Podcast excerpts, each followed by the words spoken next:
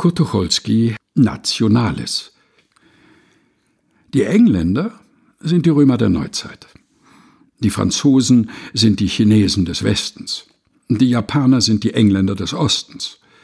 Die Belgier sind die Polen des Westens.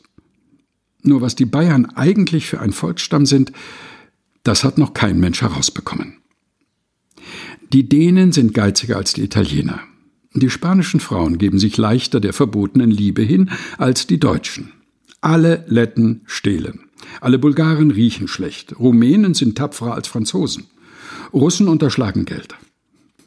Das ist alles nicht wahr, wird aber im nächsten Kriege gedruckt zu lesen sein. Man kann sich einen Franzosen vorstellen, der Englisch spricht. Man kann sich auch einen Amerikaner vorstellen, der richtig Englisch spricht. Man kann sich zur Not einen Engländer vorstellen, der Französisch spricht. Ja, man kann sich sogar einen Eskimo vorstellen, der italienische Arien singt, aber einen Schwarzen, der sechselt, das kann man sich nicht vorstellen. Der Deutsche denkt sich's aus. Der Italiener erfindet's, der Engländer setzt es in die Praxis um, der Amerikaner kauft das Patent, der Japaner macht's nach, der Spanier will's gar nicht haben.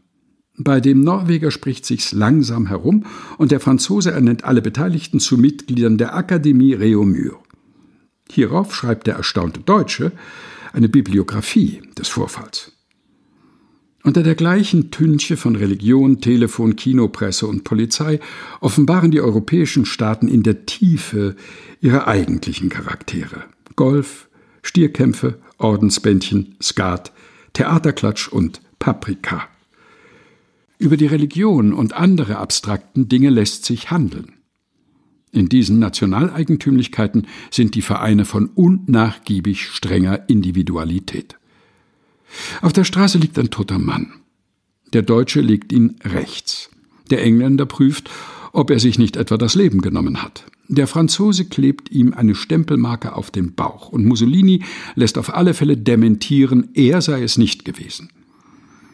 Die falschen Staaten von Europa England, Frankreich, Spanien, Italien, Ungarn, Preußen, Estland, Lettland, Rumänien, Bayern die Grenzen stehen fest. Die richtigen Staaten von Europa Arbeitslose, Arbeitsmänner, Arbeitgeber und Nutznießer fremder Arbeit. Die Grenzen fließen. Man ist in Europa einmal Staatsbürger und 22 Mal Ausländer. Wer weise ist, 23 Mal. Kutucholski alias Peter Panther Nationales, geschrieben 1924, gelesen von Helga Heinold.